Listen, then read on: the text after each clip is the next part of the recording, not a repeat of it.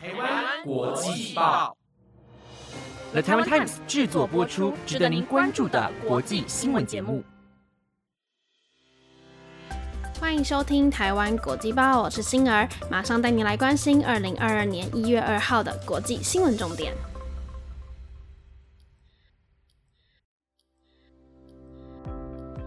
各位国际报的听众朋友，大家新年快乐啊！欢迎来到二零二二年第一次的台湾国际报。大家跨年有没有去吃大餐呢？在这边跟大家分享一件神奇的事情。昨天我和家人出去吃饭，吃完要结账离开时，店员跟我们说，我们的朋友已经帮我们结账了。可是我们根本没有跟朋友一起来。我就回复店员，我们没有朋友啊。店员惊讶的说，就是坐在我们旁边的。我更惊讶了，他们不是我们的朋友啊！最后因为已经付过钱，所以只好离开。但到现在，我们还是不知道到底谁帮我们付了钱。还是谢谢这位朋友，让我吃到了免费的火锅。虽然不知道这位朋友有没有听国际报，那也把这样的好运分享给国际报的听众朋友。希望大家新的一年可以健康又开心。那今天的新闻有：美国花车游行，华航夺奖；家福中心与菲律宾小学合作帮助儿童；华为疑似资助英国顶尖大学；以及出现全球首间元宇宙公司。想了解今天的新闻内容，就跟我一起听完台湾国际报吧。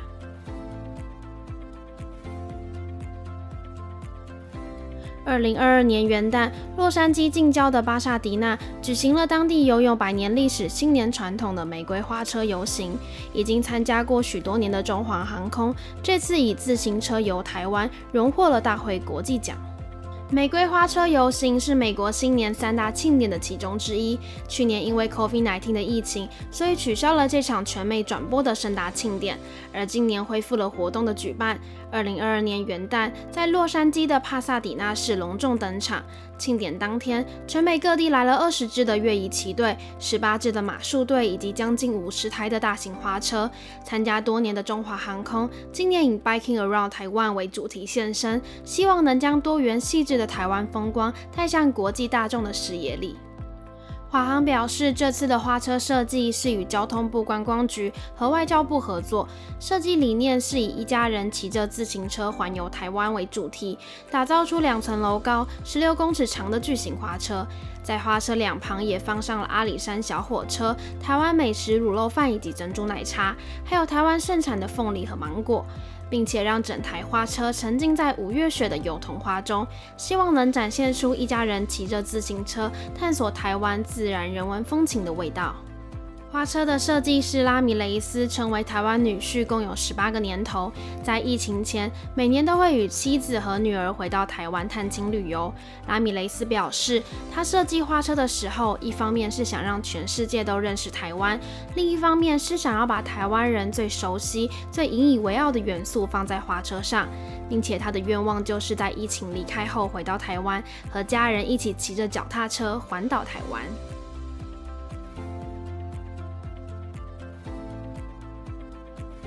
大家还记得菲律宾上个月遭到台风雷伊的侵袭吗？台湾家福基金会菲律宾分事务所与非营利组织小学合作，在菲律宾南部的施雅高岛建造了太阳能供水站，并且提供因为疫情无法上学的小孩平板电脑，希望能帮助他们继续学习。但在上个月十六号，强台雷伊重创菲律宾之后，西亚高岛上的基础建设，包括机场和政府建筑，几乎全部的毁损。太阳能供水站的太阳能板和水管也都变形扭曲。而菲律宾家福中心得到消息之后，家福中心的代表张凯丽表示，风灾后岛上不仅断水断电，整个学校建筑物的屋顶也都掀掉了。首要家福中心会先提供社区急难救物的物资，并且思考未来投入供水站重建时，如何让供水站能在灾害频繁的小岛上更有序的使用，让贫困的儿童们能重新拥有干净的水源。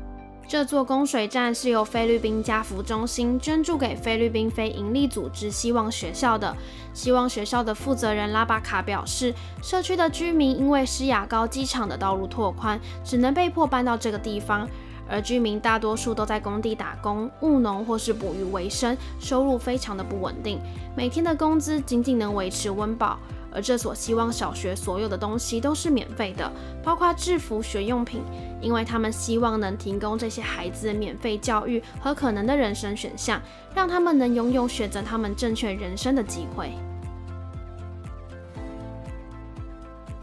去年十一月，在韩国读博士的台湾女学生曾义玲，在首尔街头遭到一名酒驾男子撞上了身亡。一审以及二审，法院都重罚处以八年的有期徒刑，但在上个月，最高法院却以重罚酒驾累犯会违宪，将案件驳回重审。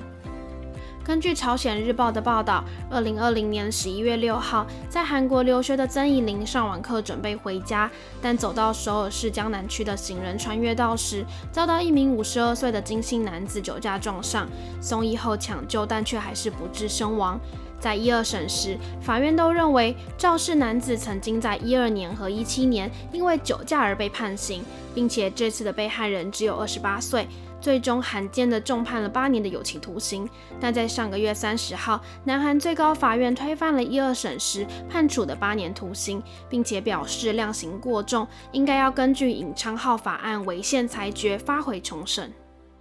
尹昌浩法案的来由是因为，二零一八年的九月，一位正在服役的二十二岁年轻军人尹昌浩在釜山遭到酒驾犯撞死引起的全民公愤。尹昌浩的家人与朋友认为，当时的法律并不能惩罚与防止酒驾累犯。南韩国民也因为此案，相继的加入了支持联署的行列。因此，南韩兄定了对酒后驾车处罚的强化议案，对特种犯罪加重处罚法修正案需要加重量刑。但去年十一月，南韩宪法法庭裁定，尹昌浩法的道路交通法规对于酒驾达两次以上需加重量刑的规定已经违宪，并且认为是过度惩罚，宣布立即失效。受到影响的曾颖玲案件也因此驳回重审。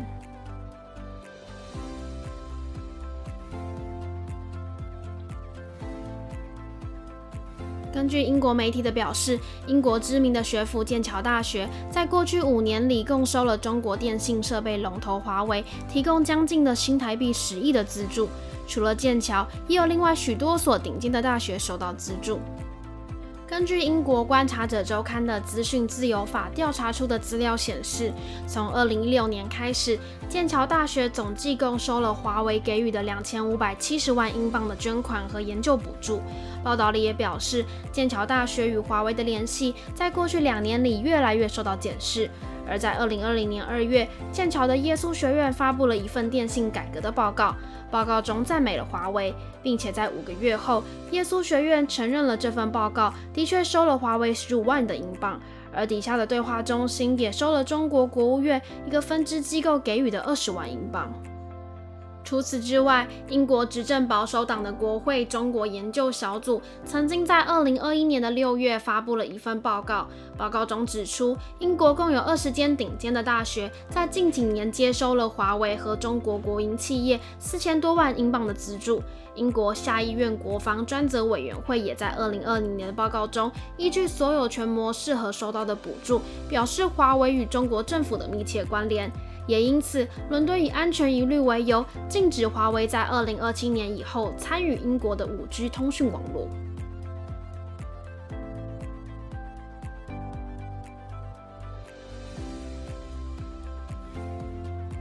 南韩一间游戏公司 Come to Us 近几日首次公开了旗下开发中的元宇宙平台 Come to First 的预告以及试玩影片，并且展示了在 Come to First 里面上班员工的一整天。Come to First 是怎么运作的呢？就是把现实中的生活搬到网络上的多功能元宇宙平台，将社会、文化、经济等现实世界有的系统搬进数位的游戏世界中，让日常生活可以在虚拟空间里完成。其中，平台又分为了四个领域，包括了提供智慧办公空间的 Office World，提供日常沟通以及分享的 Community World，提供金融、医疗、教育等服务的 Commercial World，以及提供用户音乐、电影、休显娱乐的 Theme Park World。其中，Office World 提供了不会受到物理距离影响的 Metaverse 工作环境，不管是平常的开会、时程管理、文件处理等功能，全部都有。甚至在工作的时候，可以通过视讯拥有流畅且快速的沟通。而且每个用户都会根据他们的活动和表现获得代币的奖励。Come to us 表示，他们将会在二零二二下半年让两千五百名的员工入驻 Come to Verse，正式开启元宇宙的时代。同时会与各行业的大型企业签约，未来希望能建造出一个完整的元宇宙生态系。以上就是今天的台湾国际报节目内容，到了台湾 Times 制作播出，欢迎大家去追踪我们国际报的 IG，有想听的新闻题材也都可以在 Apple Podcast 底下给我们留言哦。那接下来就到了你问我答的环节啦。第一个问题是，新的一年会不会想换发型？其实大概才在一个多月前吧，我才从长发剪到了短发，就是在你问我答环节的前一两个礼拜，所以。我现在应该还不会想换新发型，但是我应该会想用我的短发做更多不同的造型。接下来第二个问题是，明天想做什么？明天如果是好天气的话，我就会想要带着我的书、我的电脑，找一个有落地窗的咖啡厅，点一杯热奶茶，然后在那边混一整天。如果是下雨天的话呢，我应该就会在家里睡一整天。好，我是星儿。祝大家新年快乐！我们下礼拜天再见。